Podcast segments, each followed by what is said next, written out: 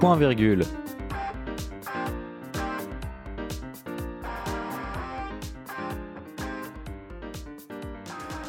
Bonjour à tous, il est 17h et on se retrouve pour ce troisième épisode euh, de Point Virgule en confinement. Et aujourd'hui, donc, euh, on va être en émission réduite parce qu'il y a moins de monde. Mais euh, on va quand même euh, s'amuser parce qu'on on a nou- une nouvelle chronique à vous faire découvrir. Tout de suite, au sommaire de cette émission, on va d'abord commencer par Paul. Donc bonjour Paul, et tu vas nous parler de quoi aujourd'hui? Alors de la série Vikings, euh, la série euh, canado-irlandaise créée par Michael Hirst. Eh ben, super. Et euh, je- la saison est en cours, je crois, en plus en ce moment. Euh, oui, euh, bah, tout à fait, il y en a une euh, qui, qui va bientôt sortir en France en tout cas, qui est déjà sortie en Amérique et dans les pays anglo- anglo-saxons, mais pas encore en France. Eh ben, on, a hâte que tu nous en parles. Dans une deuxième partie, moi, je vais vous parler euh, de la série Killing Eve. Donc, je l'avais promis dans le dernier épisode de Point Virgule. On va pouvoir en parler aujourd'hui, puisque, comme je l'ai dit, euh, j'en ai gros sur la patate, j'ai des choses à dire. Et enfin, euh, pour sa première émission en dernière partie, nous allons, nous allons retrouver Axel qui va nous parler de sa nouvelle chronique Territoire. Tout à fait, tout à fait. Et on va concentrer cette première chronique sur la ville de Bordeaux. Magnifique. Magnifique. Magnifique. C'est une, une très belle entrée en matière. Et on va pouvoir tout de suite commencer avec la première chronique de Paul après une petite virgule. Alors oui, donc, Vi- Vikings, c'est une série télévisée canado-irlandaise créée par Michael Hirst, comme je vous l'ai dit tout à l'heure. Euh, donc l'histoire, c'est l'histoire en Scandinavie, donc euh, vers les pays euh, de Danemark, Suède et Norvège, à la fin du 8e siècle. Le personnage Ragnar Lodbrok, un jeune guerrier viking, est avide d'aventures et de nouvelles conquêtes.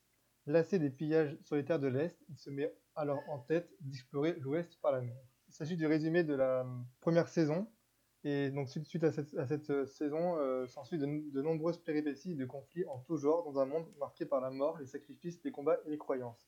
Donc cette série montre toute la vie des Vikings ainsi que leurs croyances. On comprend ainsi d'où vient leur non-peur de la mort, puisqu'ils se, ils se battent jusqu'à la mort et ils n'ont vraiment pas, pas peur de mourir, et leur motivation pour se battre.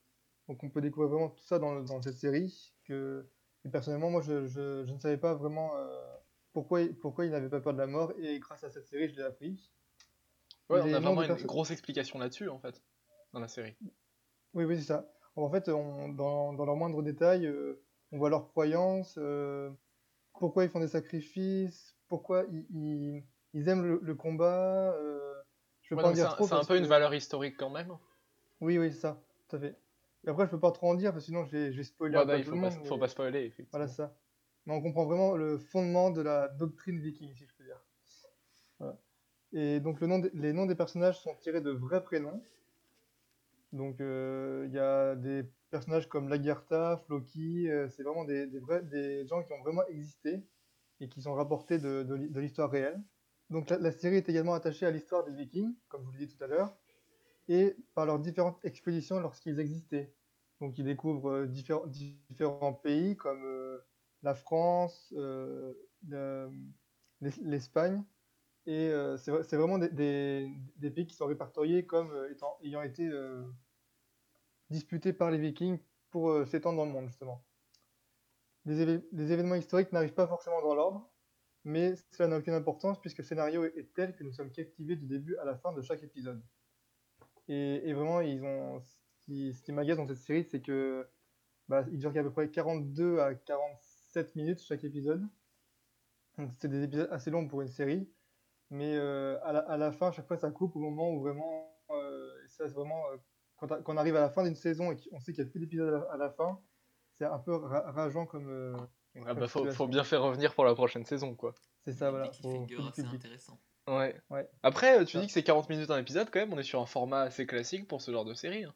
Parce que Ah souvent, ouais dans, les, dans les séries, on est euh, allé aux alentours de 20-30 minutes pour les comédies, 40 minutes pour les, euh, pour les séries comme ça. Et après, il y a effectivement des très rares séries. Mais c'est c'est plus souvent des séries blockbusters comme Game of Thrones ou Westworld. Là, on peut arriver à une heure Mhm. l'épisode. Ok. ouais. Mais souvent, je, Bah ouais, ouais, si, je, je crois qu'on est dans la norme. C'est une des premières séries que, que je fais vraiment euh, en, en entier, quoi. Et donc, euh, non, je connais pas trop ok. les séries, je suis plus euh, film ou. Ah. Je sais pas. C'est- Mais c'est c'est une série que je, vous recommande vraiment parce qu'il y a vraiment du du suspense et on découvre vraiment l'histoire des Vikings. C'est pas une série inutile euh, du point de vue historique. Ok. Euh, Et- Malheureuse. Oui, vas-y. Non, mais c'est c'est bon, continue, je... je je le rajouterai plus tard. La saison 5, 2 et la saison 6 seront disponibles prochainement en France. Et les autres saisons sont déjà disponibles sur Netflix et Amazon Prime Video. Pour faire un peu de pub, euh, la saison 5 à 5, 1 et 5, 2, ils ont chacun 10 épisodes en fait. Ah ok, donc, mais du euh, coup c'est pas la- saison 5 et saison 6, c'est saison 5.1 et saison 5.2 en fait. C'est ça. Ok. C'est la 5.2 et la C'est 6 original, qui sont pas disponibles. ouais, voilà. Enfin, ils disent 5, 5B, enfin, ça, ça dépend de, des, Ouais, ok. des, trucs- des, des sites, quoi. Voilà. Et donc, les, les acteurs jouent merveilleusement bien leur rôle, et les scènes sont très bien tournées. Maintenant, un suspense omniprésent au début jusqu'à la fin. Donc, pour ma part, j'ai pu voir une nette amélioration au fil des saisons et des épisodes. La série s'est mise à regrouper de plus en plus de personnages, et les scènes sont de mieux en mieux tournées, avec de plus en plus de, on, enfin, on voit vraiment qu'ils ont eu de- un plus gros budget de, enfin, que plus ça allait, plus ils avaient un gros budget pour tourner la série. Et ça se voit vraiment dans le film, dans la série. dire. Eh ben merci beaucoup Paul pour euh, ta chronique cinéma d'aujourd'hui. Donc effectivement, j'espère, euh, euh, je, j'aurai envie je trouve de- que c'est une série très intéressante. hein, et puis si en plus à un point de vue historique, pourquoi pas aller la regarder puisqu'on a tous du temps en ce moment. C'est ça. Et on va passer euh, donc maintenant à la deuxième chronique où je vais vous parler de Killing Eve après une petite virgule. Killing Eve, c'est une série télévisée qui, a- qui est sortie en 2018 euh, sur la chaîne BBC America et qui est développée par Phoebe Waller-Bridge, basée sur le livre de euh, Luke Jennings. Comme vous avez pu le voir dans le dernier point virgule, euh, j'ai une énorme admiration pour Phoebe Waller-Bridge. Donc quand j'ai commencé cette euh, série, euh, voilà, j'avais déjà des a priori très positifs dessus. Et ils sont avérés vrais. J'ai commencé la saison 1, j'ai directement accroché. Donc le scénario, en fait, c'est qu'on va suivre la vie d'une agent du, euh, euh, MI5, donc euh, Yves Polastri. Et, elle, elle, en fait, elle va être chargée de stopper la tueuse qui est extrêmement talentueuse, Villanelle. Et en fait, on entre directement dans un jeu du chat et la souris. Et à partir de là, elles vont développer en fait une attirance mutuelle qui va, être en fait un point, un grand point fort de cette saison, car ça va servir d'intrigue, ça va amener euh, d'énormes péripéties. Je, je veux pas trop en dévoiler parce que sinon je vais spoiler beaucoup de choses, mais en fait leur relation c'est vraiment un point important euh, des, trois saisons d'ailleurs, et, euh, et on voit toute l'évolution. Donc comme je viens de le dire, cette série elle a trois saisons. Chaque, chacune de ces trois saisons ont 17 épisodes. Les deux premières saisons sont excellentes. Euh, la première, forcément, Phoebe est aux commandes, alors c'est merveilleux. Euh, la deuxième, là, euh, donc c'était plus elle. Je, l'ai appris récemment, mais ça je ne savais pas. On a changé de showrunneuse entre temps et on est passé à Harriet Walter, qui est donc, elle a fait très peu de séries, je crois avant, avant celle-là. Je n'ai pas son palmarès sous la main, mais on est, on est dans ses, dans ses premières séries. Dans la saison 2, autant ça se passe très bien. Euh, L'intrigue suit son cours. On va assister à plus de rencontres en fait entre euh, la tueuse à gages et euh, donc l'agente qui est chargée de la capturer. Mais aujourd'hui, si, je dois avoir un coup de gueule, c'est sur la saison 3. Car je pense qu'on en arrive au moment où en fait la série aurait dû s'arrêter à la fin de la saison 2. Car à la fin de la saison 2, pour pas trop spoiler, en fait on arrive à un point culminant entre ces deux personnes. Et le fait de rajouter une troisième saison, ça ne fait que tout dégonfler selon mon avis. Car la troisième c'est saison... Oui Paul C'est... euh, C'est la, saison de trop en fait. C'est ça, c'est la- ça, c'est la saison trop. Vous savez, Axel, t'as vu les deux premières saisons, donc tu peux peut-être en dire un Et mot un aussi. peu le début de la troisième et ça casse le rythme franchement. On- Ouais, et puis on même pour les, euh, Comme c'était la continuité de la- du reste en fait.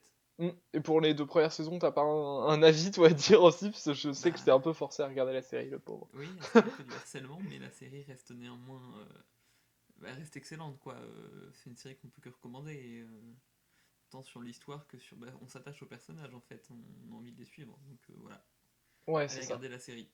C'est c'est top. Voilà, regardez la série. Donc voilà, donc là maintenant, on va pouvoir parler de la saison 3. Donc comme je l'ai dit, Phoebe n'est plus aux commandes, donc je, pourrais- je, je n'aurais pas besoin de la critiquer. C'est bon. Euh, mais euh, dans cette saison 3, en fait, on va changer un peu du format habituel. Car autant sur les deux premières saisons, en fait, ça se- le scénario, c'est surtout beaucoup en fait une course-poursuite entre les deux agents, voilà, comme je l'ai dit, Enfin, entre les deux agents, entre l'agent et la tueuse en série, car comme je l'ai dit, euh, c'est un jeu du chat et la souris. Et sur cette troisième saison, on va un peu changer d'ambiance. Euh, L'intrigue va être décalée sur un autre personnage, donc forcément je peux pas trop en dire non plus, car je spoilerai sinon. Et euh, également, donc la tueuse en série Villanelle va aussi, l'intrigue va aussi se changer sur elle-même. Euh, euh, et on va en apprendre plus sur elle, sur sa vie et tout. Donc c'est un peu totalement différent. Et euh, ma critique, en fait, c'est que ça n'a plus, aucun sens. ça n'a plus aucun sens. Vraiment, on arrive sur une série différente qui, qui ne garde en fait pour point commun que les personnages et l'habillage graphique du générique. Sinon, on est sur une autre série qui n'a plus d'intérêt. Et en plus, ils ont rajouté Camille Cotin. Voilà, là, là, c'est mon moment coup de gueule. Il faut, un peu que je le fasse. Mais il faut savoir que j'ai principalement trois choses que je déteste dans la vie Euh, les serpents, le melon et Camille Cotin. Donc, quelle fut ma surprise Bien. quand j'ouvre mon épisode du lundi matin et au détour d'une scène dans la piscine, je, je- je- je la découvre, Camille Cotin. Non mais voilà, c'est plus, plus rien ne va. Ils ont achevé ma série. Été effectivement très étonné. Il faut savoir que euh, depuis la magnifique série Mouche, qu'on ne présente plus, qui suit, qui est en fait, si, si vous ne connaissez pas Mouche, c'est la version française de Fleabag, dont j'ai parlé euh, dans le euh, dans le dernier point virgule. Sauf que Mouche est nul. C'est beaucoup moins bien. C'est c'est nul, ça n'a plus aucun intérêt. Camille Cotin, c'est le néant, c'est rien. Non, pour de coup, il y a des rôles où elle est bien, mais là, euh, force est de constater que c'est euh, terriblement euh, bas de gamme, que c'est nul. Voilà, voilà, c'est ça, c'est une version bas de gamme de Fleabag. Donc, quand je l'ai vu arriver dans Killing Eve, j'étais heureux. Voilà. Peut-être que dans Va- elle va- elle va un bon jeu, on sait pas. Mais c'est ça, mais après, pour l'instant, je, je veux bien lui, lui accorder le bénéfice du doute. Parce que euh, on, la séquence dont on la voit, euh, elle a certes un accent anglais terrible, mais ça, on ne lui en veut pas. Ça arrive. Euh, et surtout qu'en plus, dans cette série, dans la saison 1, quand l'actrice anglaise parle français, elle a un accent français terrible. Donc ça s'équilibre. non, non, je- n'ai pas, pas compris qu'elle a parlé français. Il a fallu repasser Non, plusieurs fois. Cette série, il faudrait leur faire passer euh, l'épreuve de français, c'est pas, c'est pas terrible. Ouais, c'est ça, c'est- c'était compliqué. Mais, euh, mais voilà, donc à la rigueur, je, je lui accorde le bénéfice du doute. Pour l'instant, euh, elle, est, elle est arrivée donc dans l'avant-dernier épisode, qui est sorti la semaine dernière. Et euh, l'épisode de cette semaine, elle n'était pas dedans, car c'est un épisode, donc, comme j'ai dit, centré sur la vie de Villanelle, qui n'avait pas beaucoup d'intérêt à mes yeux. Peut-être dans la semaine prochaine, on la reverra, et à ce moment-là, je pourrais euh, la haïr ou, euh, ou lui accorder le bénéfice du doute. Mais voilà, sache que, euh, sache que Camille Cotin, je te surveille dans ce que tu fais dans Killing Eve. Et, euh, et si tu rates, attention, je ferai une critique euh, très vilaine. Ouais, c'est ça, je, Mhm. je- je crois que je, je l'ai fait trembler de terreur.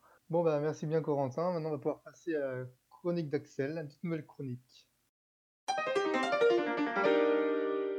Comme euh, on vous l'avait dit au tout début, euh, je vais donc commencer une nouvelle chronique euh, à partir de patrimoine de terroir. Et aujourd'hui, on va se euh, centrer sur la magnifique ville qu'est Bordeaux, une, ville, millénaire, une des plus belles villes de France, fondée aux alentours du 6e siècle avant Jésus-Christ. Mais bon, cela nous importe peu. Commençons par vous dire que en ces temps de coronavirus, vous aurez largement le temps de voyager en France cette année, et donc pourquoi ne pas privilégier Bordeaux? Qu'on peut y faire déjà à Bordeaux? Qu'est-ce qu'il y a à voir, à visiter? Eh ben, eh bien, on peut commencer par euh, la fameuse rue Sainte-Catherine, que tout un chacun connaît, qui est la plus grande rue commerçante d'Europe avec pas le moins de 1200 mètres de long. Impressionnant. Ah bah ça Ouais, c'est sûr que quand on y va, euh, c'est- grand. C'est grand. Ensuite, on peut aussi parler, euh, entre autres, de la place des Quinconces, plus grande place euh, d'Europe et dans les plus grandes places du monde avec pas moins de 12 hectares. euh, une place où on peut y trouver des brocantes. C'est une place polyvalente, mais euh, qui règne au sein de Bordeaux et qui est vraiment euh, c'est, euh, sympa à visiter. Donc ensuite, euh, qu'est-ce qu'on peut trouver d'autre Euh, ben, La fameuse place de la Bourse, une place plus que connue et représentative euh, de Bordeaux, avec son fameux miroir d'eau euh, bah, que tout le monde apprécie finalement. C'est bah, c'est déjà, ouais, je sais pas si tu l'as dit encore, mais c'est effectivement le plus grand du monde. Donc euh, forcément, ça prend de la place. Ça prend Bah. de la place, oui. Moi, je connais vu. pas trop Bordeaux, donc. Peux c'est à Paul, tu vois. Paul, faut que tu le fasses découvrir. C'est euh, Tu vois, cet été, on peut pas partir. euh, Oui, oui. Donc hop, il faut aller à Bordeaux. faut visiter. Bah, j'aimerais bien, en vrai. Ouais. En plus, tu pourras arriver, de, si, tu prends, si tu vas en train, par la magnifique gare Saint-Jean de- d'architecture industrielle, donc une gare qui, qui vous coupe le souffle sur les quais avec euh, magnifique ouverture, euh, comme dans les gares du 19e siècle, parce que euh, à l'époque, il eh ben, fallait pas que les gens s'étouffent avec la fumée des trains à vapeur, d'énormes verrières pour que la fumée puisse échapper. Donc après être arrivé à la gare, à la gare Saint-Jean, qu'est-ce qu'on peut faire? Prendre le tram et Ou vous le rendre et vous rendre euh, ben, rue Sainte-Catherine et, et pas très loin, euh, la librairie Mola, donc euh, vous devez sans doute la connaître. Euh, c'est la première librairie indépendante de France et elle fut créée en 1886 par Albert Mola. Cette librairie euh, a d'ailleurs été fondée sur, euh, enfin, à l'emplacement de la dernière, euh, du dernier domicile connu de Montesquieu à Bordeaux. Ouais, donc comme ça, ça fait un grand cycle littéraire. Exactement.